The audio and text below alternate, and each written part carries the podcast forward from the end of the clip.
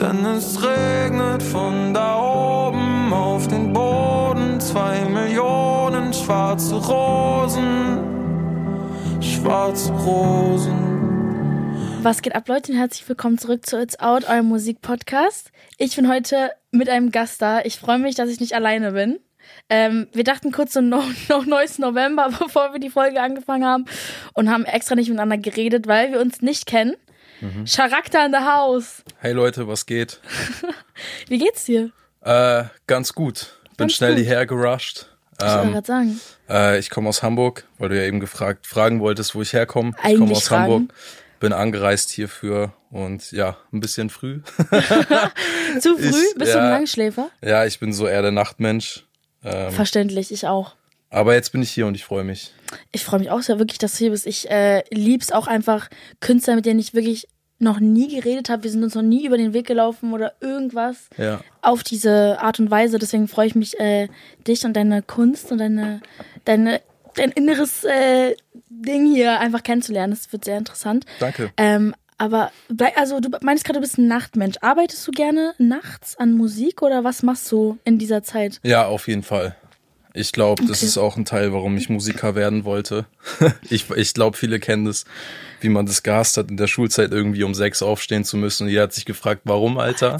Ey, ohne Spaß, das war der schlimmste Teil von der ja, Schulzeit. Ja, ja. Und ich wette, ich wäre wahrscheinlich 50 Prozent besser gewesen, wenn das erst um 11 Uhr oder so gestartet wäre. Und ich glaube, das ist bei vielen so. Safe. Und man hat tatsächlich auch so einen inneren Rhythmus in sich, ich habe mal ein Buch darüber gelesen. Ja, so einen eigenen Biorhythmus. Genau, dass man zu bestimmten Zeiten zum Beispiel jeder anders gut kreativ ist oder anders produktiv und bei mir ist es scheinbar nachts. Aber ich finde es auch interessant, weil es bei vielen Künstlern tatsächlich so, äh, ich kenne wahrscheinlich keinen einzigen Künstler, persönlich jedenfalls, der sagt, ja, lass mal um 8 Session machen. Lass mal 6.30 Uhr aufstehen ja. und um 8 Uhr ja, jetzt einen safe. fetten Song hinbrettern. Ja, ja, klar. Also kenne ich niemanden. Aber ich bin da auch, ehrlich gesagt, auch so. Ich habe irgendwie das Gefühl, dass man nachts, das ist jetzt so ein bisschen äh, Industry-mäßig, weil ich glaube, dass man generell erstens keinen Rhythmus hat und keinen braucht hm. ähm, in dieser Branche. Aber ich habe das Gefühl, dass man nachts ist es zumindest bei mir so, dass die Welt irgendwie so aus ist, weil alle, also die meisten schlafen ja. und man irgendwie auf einmal alle Boundaries, die man sonst so im Kopf hat, ja. weg hat und das Gefühl hat, okay, ich kann jetzt alles über alles schreiben, was ich will. Oder kennst du auch diesen Moment vorm Einschlafen, wenn man diese, diese kleine Zeit zwischen ich schlafe gerade ein und ich bin komplett wach, mhm. wo das Gehirn so halb aus ist mhm. und dann kommen so die besten Ideen? Ja, ja, kenne ich. Ja, habe ich auch schon gehabt und bin ja. auch wieder aufgestanden dann, das kenne ich.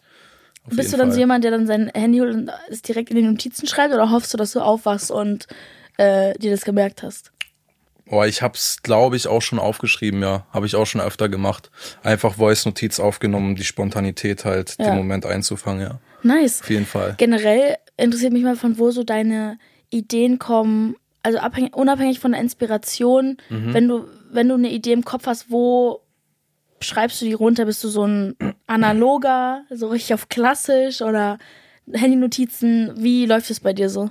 Mm, du meinst, wenn ich einen Song schreibe oder eine Songidee habe? Genau, wenn du Ideen hast im Tag oder wenn du im Studio bist, wie du so, wo deine Ideen sich sammeln.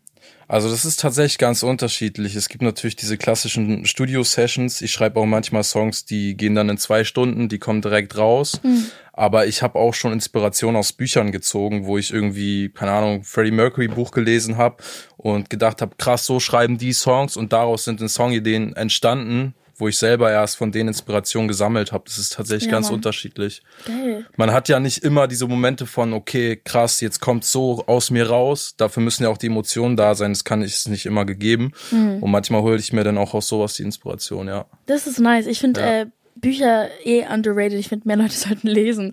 Aber du, ja, ja, es, ist, find, es gibt so viele geile Bücher, ja, ja. Ähm, wo man sich so viel Inspiration. Kennst du Rick Rubin zum. Beispiel? Mhm. Hast du das Buch? Sehr mhm. nice. Er hat zwei Bücher, ne? Also ja, genau, wahrscheinlich Neue. mehrere, aber es gibt einmal dieses biografische und dieses Creative Buch. Creative. Das habe ich nicht gelesen, Act. aber es ist noch eine Biografie rausgekommen, die lese ich gerade, ja. Okay, jetzt ja. gerade. Äh, ja.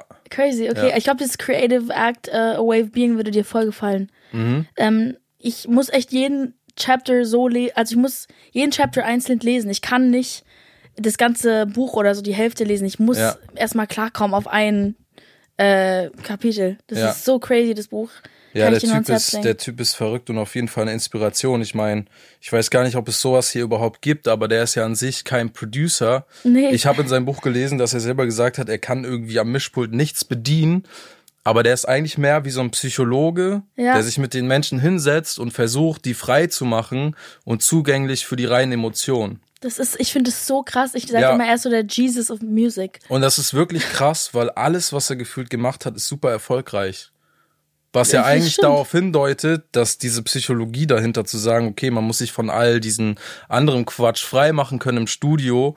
Er kann es anscheinend dazu führt, dass die Leute ihre echtesten Emotionen auspacken und Ja. das wird irgendwie krass erfolgreich, weil es so authentisch ist. Ich finde es sehr spannend auf jeden Fall. Mhm. Ich finde, er ist einer der spannendsten Menschen auf dieser Erde. Also ich, ich glaube, er ist halt wie so ein Mentor, der ja, auch gar nicht das Ziel hat, erfolgreich zu sein mit dem, was er macht. Ja. So, solange alle zufrieden sind und er das Gefühl hat, ähm, ich meine, ich, ich finde auch erst ganz geil, dass er so an Menschen arbeitet, die eine Challenge für ihn sind. Wo Ja. Mhm. er meint irgendwie, Mac Miller war total schwierig, weil auch Künstler wie so Kendrick Lamar und Mac Miller alle total verkopft sind. Und Ja. man denkt so, ey, die haben jetzt diese Bars hingeparkt, aber die denken dann noch eine Woche über, die, über diesen einen Satz nach und er Ja. versucht die halt davon zu befreien. Ja. Wie ist es bei dir so, wenn du Musik machst? Bist du da sehr verkopft oder fällt es dir leicht, in diesem Space zu sein, ohne Rick? Ja, also ich check das schon, warum der für Künstler so besonders ist, weil ich auch sagen muss, bevor ich jetzt äh, professionell Musik gemacht habe, war es leichter, Songs zu schreiben. Beziehungsweise hat, man hat sich weniger Kopf gemacht. Wenn das Gefühl dazu kommt, okay, das hören sich jetzt ein paar mehr Leute an, dann geht man schon verkopfter an die Sache ran. Und das ist, glaube ich, die Kunst, ähm, auch bei ihm auf jeden Fall das auszustellen und einfach frei raus das zu machen, weil daraus entsteht die beste Kunst, finde ich. Und das wird schon schwieriger dann auf jeden Fall. Ja, Mann, ich weiß komplett, was du meinst. Ja. Es ist wie so ein unterbewusster Druck, den Ja. man nicht wirklich haben will, den man auch nicht bestellt hat, der aber Ja. einfach da ist. Und man kann den eigentlich, weil ich meine auch bei dir, du hast jetzt dein Album rausgebracht, Ende. Oktober, by the way, richtig geil, Danke. unfassbar, reden wir gleich nochmal im Detail drüber. Ja. Ähm, aber dieser Prozess davon ist ja auch irgendwo, es war es dein Debütalbum? Ja. Deswegen so, du, es ist halt so dieses dein erstes Baby. Ja. Es ist wie wenn Leute Kinder kriegen. Alle haben das Gefühl, okay, mein erstes Kind muss jetzt perfekt werden, weil Ja, ja. auch wenn du es gerade zum ersten Mal machst, du machst ja nicht zum ersten Mal Musik, aber dieses Projekt rausbringen ist ja, das Ja. erste Mal mit einem Konzept, ist wie so ein Buch, würde ich schon fast beschreiben. Voll. Ähm, ist voll mit voll viel Druck verbunden. Hm. Ähm, wie hast du hast du irgendwas Spezifisches im Studio, wo du sagst, ich ich brauche so und so ein Licht und ich möchte irgendwie mit so nur und so und so vielen Menschen da sein, dass ich wirklich das Gefühl habe, ich kann in Ruhe Musik machen oder Also Ort oder ich finde eine wichtige Sache ist, ich versuche immer mein Handy wegzuhauen, weil ich Okay. merke, das reißt so krass raus. Also selbst wenn du einmal auf Social Media gehst, bin ich vom Kopf direkt in einer anderen Thematik. Deswegen ich Komplett. versuche voll mich drauf zu fokussieren und voll da reinzugehen und all die anderen Dinge auszublenden und tief zu graben in mir. So, weil bei all den Dingen, die man als Musiker noch zu tun hat, ähm, da gibt's ja auch einen Business-Teil, sage ich mal, ähm, wird's umso schwieriger, da wieder ranzukommen. Und das meine ich halt, das war davor anders, weil vorher hatte man diesen Teil nicht so. Das heißt, okay, Ja. ich habe einen Nebenjob gemacht, ich kam nach Hause und der war dann gedanklich raus und dann habe ich einfach Musik gemacht und das ist jetzt anders. Und deswegen ist das so ein bisschen die Challenge, finde ich, bei mir. verstehe ich komplett. Ich Ja. finde das ich finde auch Handy ganz schwierig, wenn dann irgendwie so D&D, also Do Not Disturb Mondmodus, sage Mhm. ich immer dazu. Ich glaube, es ist voll schwer generell heutzutage. Ähm, ich hasse es, ich hasse es, in dieses Loch reinzufallen, wenn man sich äh, aufregt über, wie heute die Musikindustrie funktioniert und so. Das ist super nervig, Mhm. weil ich will nicht so ein Pessimist sein. Aber wenn man äh, Social Media und so hat, dann ist es immer, man guckt sich ja eigentlich die ganze Zeit nur an, was alle anderen machen und Ja. was sie erreichen. Und dieser Vergleich unterbewusst die ganze Zeit zu sich selber zu haben, ist super ungesund. Und wie du gerade sagst, Ja. wenn du in dir selber rumgraben willst, musst du eigentlich alle Distractions weghaben Ja, und dich nur auf dich fokussieren und, Ja.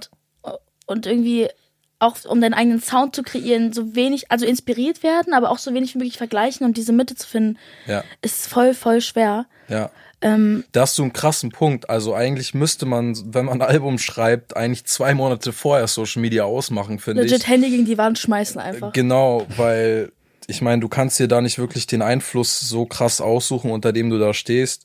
Ähm, oder wenn du anderen Musikern folgst, hast du halt immer den Einfluss. Und ich Ja. glaube, du kennst es auch, wenn du Musik hörst und auf einmal merkst du, ah, die Melodie ist doch irgendwie schon so ein bisschen davon angehaucht oder textlich. Ähm, eigentlich müsste man sich einsperren und ein Gedichtbuch oder so lesen. Ich glaube, das wäre schlau. Aber es ist nicht möglich. Es ist nicht möglich und ja. leider, wie du gerade meintest, ist ja auch nicht nur unser Job, Musik ma zu machen, sondern äh, ist ja auch eine PR-Seite dazu, mhm. dass man sich selber vermarktet. Ich, hab, ich sage immer so, früher gab es so äh, Plakate auf der Straße, dann wusstest ja. du, okay, der Künstler ist in Town, oh mein Gott, alle haben sich gegenseitig erzählt, sich angerufen, sich getroffen, ähm, es gab Vinylen, bla bla bla. Und jetzt ist es diese Poster, diese Werbung in der Stadt ist halt jetzt auf dem Screen mhm. und das betreibst du wahrscheinlich auch selber. Ja, ja. Deswegen, wie willst du nicht, also ja. Super schwer. Ähm, Nochmal ja. zurück ins Studio, weil mich interessiert, ob du schreibst du komplett alleine, weil ich meine, deine Texte sind sehr authentisch und sehr emotional geladen ja. und super intensiv einfach. Ja. Ähm, hast du das Gefühl, dass du das mit jemandem teilen kannst, so diese ganzen Gedanken, die ja sehr, sehr persönlich sind? Mhm. Oder schreibst du komplett allein? Also ich habe jetzt das Album mit Phasen geschrieben. Den Phasen. kennt ihr vielleicht, der ja. ist auch ein Produz mittlerweile Produzent, aber war ist auch ein großartiger Künstler. Und es ist schon so, dass man erstmal auf eine gewisse Ebene kommen muss, um sich komplett auszuziehen, sage ich mal. Ähm, und dann haben wir zum Teil schon zusammengeschrieben. Aber das ist dann mehr ein Hin- und Herwerfen und jemanden dabei haben, der von außen draus, äh, drauf guckt. Ja. Weil gerade, wo wir vorhin drüber gesprochen haben, bei dieser Verkopftheit hilft das halt krass, wenn du jemanden hast, der mal einen Gegensatz bringt oder Dinge hinterfragt. Mhm. Aber grundsätzlich kommen die Dinge alle aus mir raus, würde ich sagen. Krass. Und ich habe tatsächlich aber auch noch Phasen, das kennst du sicher auch, wo man dann zu Hause ist und es einfach aus einem rauskommt und dann so einen Song in fünf Minuten schreibt. Ja. Das passiert auch nochmal, ja. Ich finde, das sind die geilsten Momente, wo man ja, so ein bisschen ja, merkt, äh, ja. also es ist überhaupt nichts gegen andere Songwriters. Ich finde es, wie gesagt, voll schön. Ich nenne es immer so Ping-Pong-Spiel, ja. wenn man mit jemand anderem schreibt, weil er hat ja auch nur seine eigenen Eindrücke und ähm, seine eigenen irgendwie Inspirationen, also ein komplett anderes Gehirn als du, obviously. Ja, genau. Ähm, und wenn man mal alleine was schreibt, ist auch ein schönes Erfolgsgefühl, wenn man merkt, so, ey, ja, ja. ich kann es auch alleine. Absolut. Ja, ich habe komplett angefangen, alles selber zu schreiben, also von Anfang an, ne? Ja. Ähm, genau. Du hast ja auch mit so einer alten Software früher gearbeitet. Ähm, ganz am Anfang hast du doch selber produziert, oder?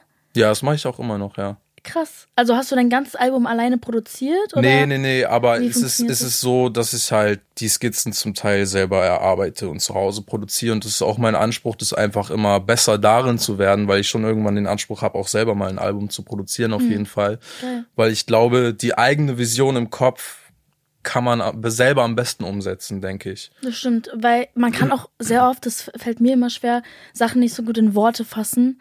Ja. Ähm, mach mal so ein Geräusch rein und du hörst es nur in deinem Kopf oder auch so Farben, die nur du in deinem Kopf mhm. hast. Wie willst du dem armen Produzenten, der wahrscheinlich auch ein Homie von dir ist, irgendwie so erklären, so was dieses Geräusch oder dieses Gefühl was für ein Gefühl du in der Produktion haben willst. Und man muss, ja. deswegen ist es auch so ein langer Prozess meistens, bis man da irgendwie hinkommt. Ja. Ähm, von viel Kommunikation. Naja, aber das ist halt auch ein Ding, das habe ich jetzt auch bei der Albumproduktion gelernt. Das ist halt wie so eine eigene Sprache fast, ne? Ja. Wo du halt rausfinden kannst, okay, wie bezeichne ich jetzt das und das und wie kommuniziere ich das am krassesten. Ja. Das ist halt auch ein heftiges Learning und umso besser du darin bist, umso besser wird, glaube ich, auch das Endprodukt. Ja. Weil du den Leuten genauer beschreiben kannst, was du willst. Weil die können ja eigentlich nur das ausführen, was du denen ja. äh, gibst. Praktisch, ist auch ne? ein Learning, also man muss super, ja. man lernt eigentlich irgendwie jedes Mal, wenn man im Studio ist, neue Sachen, ja, was ganz geil ist. Ähm, also dein Album Blumen wachsen durch Beton. Ja. Und Blumen wachsen durch Beton. Blumen wachsen durch Beton. Blumen wachsen durch Beton.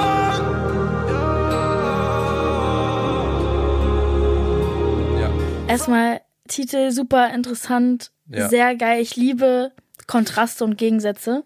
Ja. So diese Blumen und so und dann der Beton und es sind so zwei Welten, die aufeinander clashen. Ja. Und ich habe das Gefühl oder den Eindruck gehabt, dass du das auch mit deinem Sound gemacht hast, dass du sehr exper experimentiert hast mit irgendwie Pop und dann Emo und dann Punk und dann, Ja. also, aber es hat so geil gemasht und es war so, wie du gerade meintest, deine Sprache. Ja. Wie hast du, hast du diesen Sound automatisch entwickelt, weil es Dinge waren, die du eh machen wolltest, wie so Punk-Elemente mit Gitarren, alles Ja. ein bisschen dreckiger gemacht, aber dann wieder eine Ballade. Also wie hast du das für dich rausgefunden, dass es die Richtung ist, in die du gehen willst?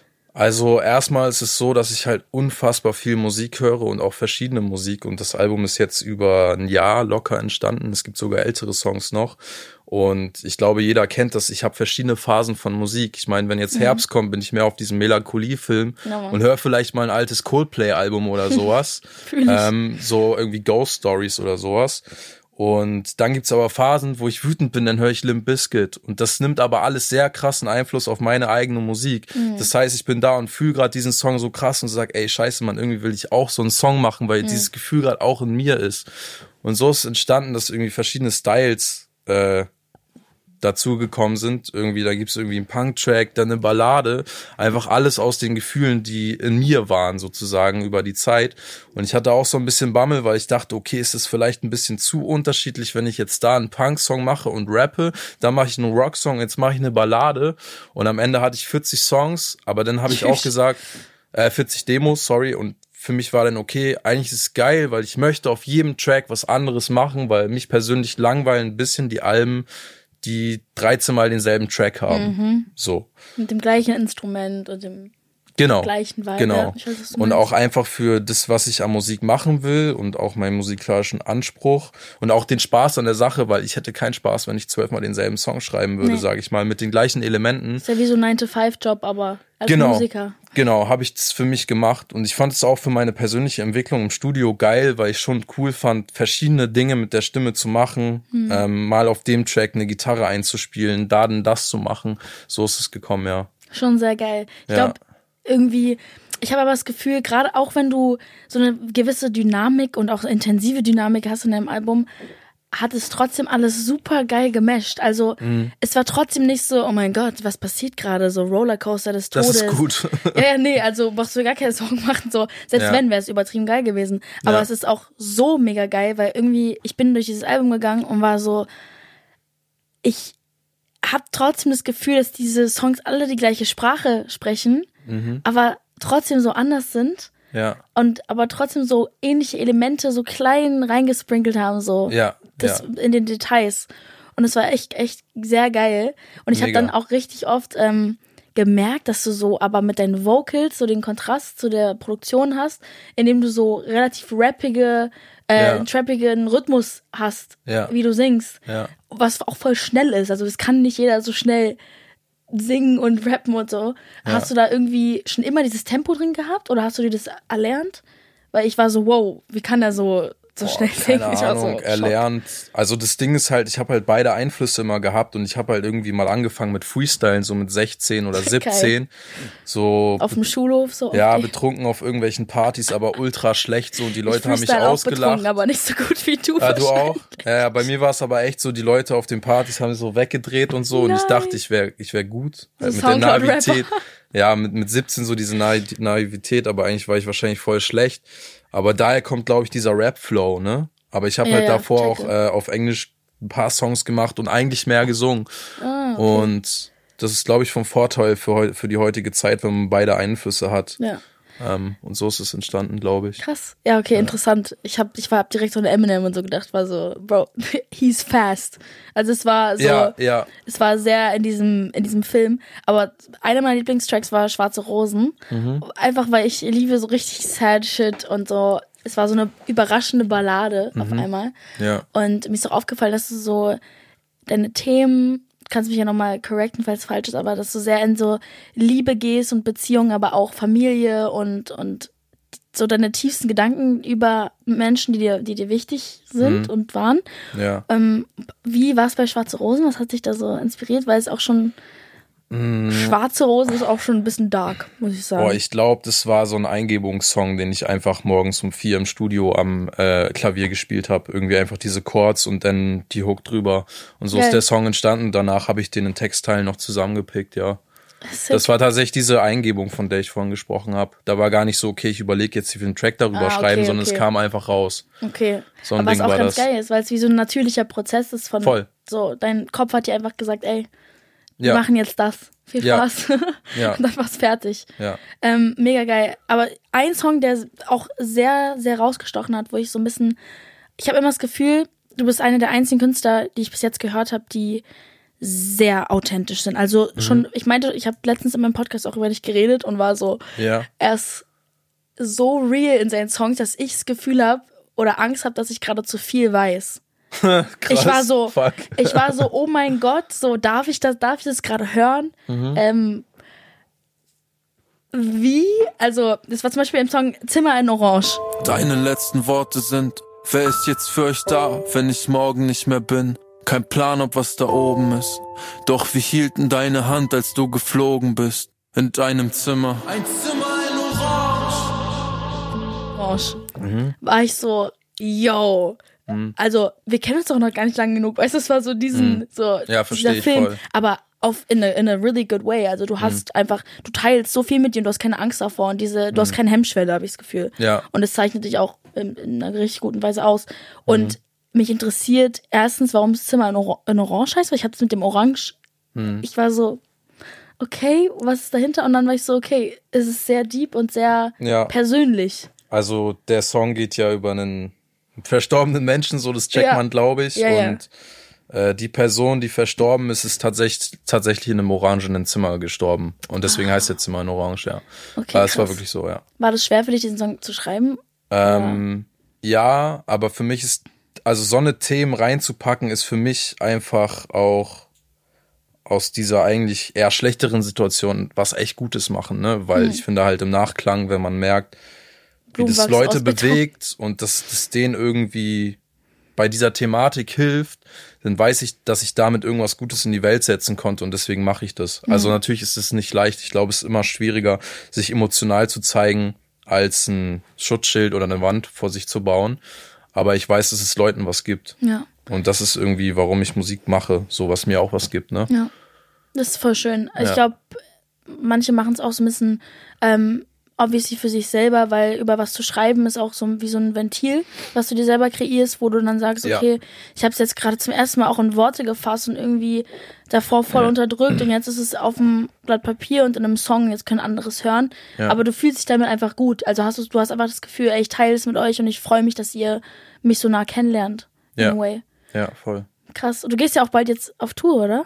Nächstes Jahr. Nächstes Jahr. Ja. Ist, ich meine, klopft schon an. Nächstes Jahr ist sehr, Im sehr close. Im April, glaube April. ich. Ja. April. Ja, im Geil. April. Hast du das Gefühl, also ich finde, da sind richtig geile Songs dabei, die man, wo man live absolut ausrasten kann mit diesen Mittelfingern und so. Ich Mhm. Ja. ja, so, ja ich sehe mich schon da so. Ja. ähm, Gibt es irgendwelche Songs, wo du sagst, ich freue mich extra doll, die zu performen und Songs, wo du sagst, das wird echt schwer, äh, nicht zu emotional zu werden, falls das der Fall ist? Ja, ey, ich werde auf jeden Fall das Set so bauen, wie ich Bock drauf hab und ähm, auch wenn manche Songs, glaube ich, schwierig zu spielen werden, wie zum Beispiel der Song, über den wir gerade gesprochen haben, Ja. werde ich den trotzdem spielen.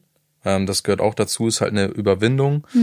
Ähm, aber ich versuche immer bei den Live-Shows echt so eine Achterbahnfahrt zu kreieren. Also ich will eigentlich, dass die Leute emotionales Tal erleben. Einmal down, aber dann auch wieder hoch und am Ende komplett ausrasten. Ähm, das sind die aber schon gewohnt von unseren Shows eigentlich. Und ich glaube, das wäre cool. Wir sind auf jeden Fall auch, du warst wahrscheinlich noch nicht bei einer Show. Nee, wir sind halt nicht. schon live fast eine Rockband eigentlich. Ich kann's, mir- ey, ich kann's mir vorstellen, allein schon an der Produktion. Ja. Ich bin so, wow. ja. Ist crazy. Was hast du für ein Setup? Was wünschst du dir? Äh, wie viel, wie viel Mann? Äh, wir sind zu dritt tatsächlich. Okay. Also ich habe hab meinen Gitarristen René, unser Drummer Walle. Ich spiele noch ein bisschen Gitarre, René spielt noch Keys und das machen wir zu dritt, ja. Geil, Mann. Ja. Äh, ich ich habe da sind richtige grungy Songs dabei, wo ich so war so, Ja. ey, mega, dass Ja. du so in diese Richtung äh, gehst, weil mir fehlt es. Äh, ich habe irgendwie mein, mit meiner Mom heute Morgen über dich geredet, weil ich Ja. habe, ich höre dann die Musik immer kurz davor nochmal und so richtig laut und ich bin gerade aufgewacht und äh, mich zu spät geweckt, weil sie mich wecken wollte, keine Ahnung. Und dann und dann habe ich diese Songs gehört und sie so, alter Faye, was geht ab? So die Bude wird gleich abgerissen, so chill mal. Und ich so, nee, Mann, das ist voll geil, weil er ist sehr in dieser, nicht in so einer Nische, sondern so, ist einfach voll special. Und sie so, ist voll geil, weil ich habe sowas lange nicht mehr gehört. Ähm, Vielen Dank.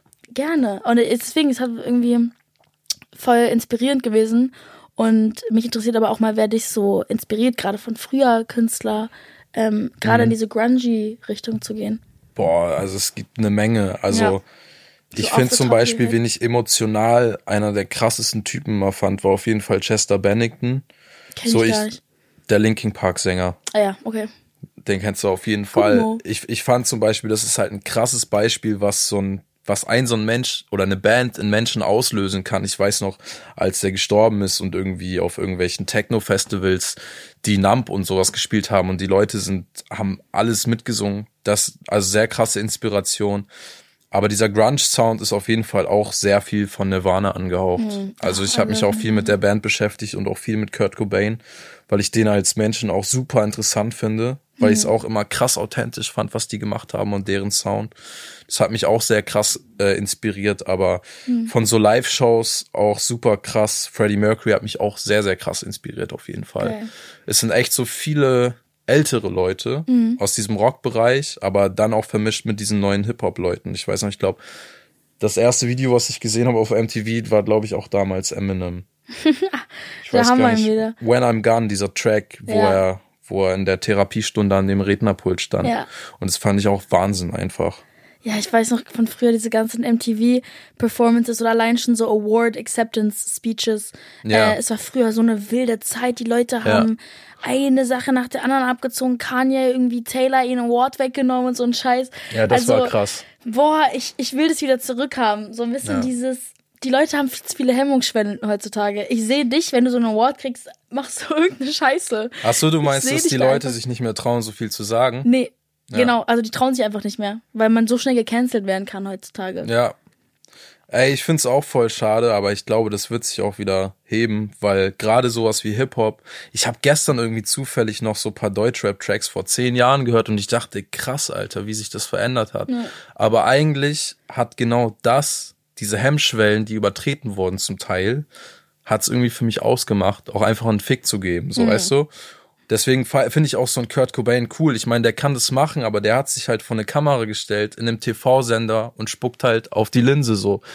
Ist ihm halt scheißegal und das finde ich cool. Ja, So. fühle ich. Man merkt einfach auf jeden Fall, dass dich diese Leute inspirieren und Ja. dass du äh, auch ein bisschen auf diesem Trip bist. Ich feiere das. Man Ich meine, warum, ich glaube, warum feiern wir so Musiker? Weil die halt anders sind als andere Leute und weil die sich andere Dinge trauen, wo man sich vielleicht insgeheim denkt, hm, eigentlich würde ich das auch gerne mal machen. Oder eigentlich würde ich auch gerne meinem Chef mal sagen, du bist ein Wichser. Ja, So, und Punkt. deswegen sind diese Leute und anziehend. Lehrern. Ja, oder dem Lehrer. Und deswegen zieht das Leute, glaube ich, auch an. Voll. Weil man ja auch dann die Sachen macht, die sie sich selber nicht trauen. Und so Genau. ein bisschen man die durch ein durchleben können. Ja. Ich würde auch gerne einfach mal, ich habe immer, ich habe vor, das ist ein bisschen jetzt, oh, und eigentlich darf ich das nicht erzählen. Kennst du das, wenn man seine großen Ziele nicht erzählen sollte, weil die sonst nicht wahr werden oder Ja. so? Weil Leute Auge legen? Ja. Scheiße. Safe. Fuck, okay, dann kann ich es eigentlich nicht erzählen.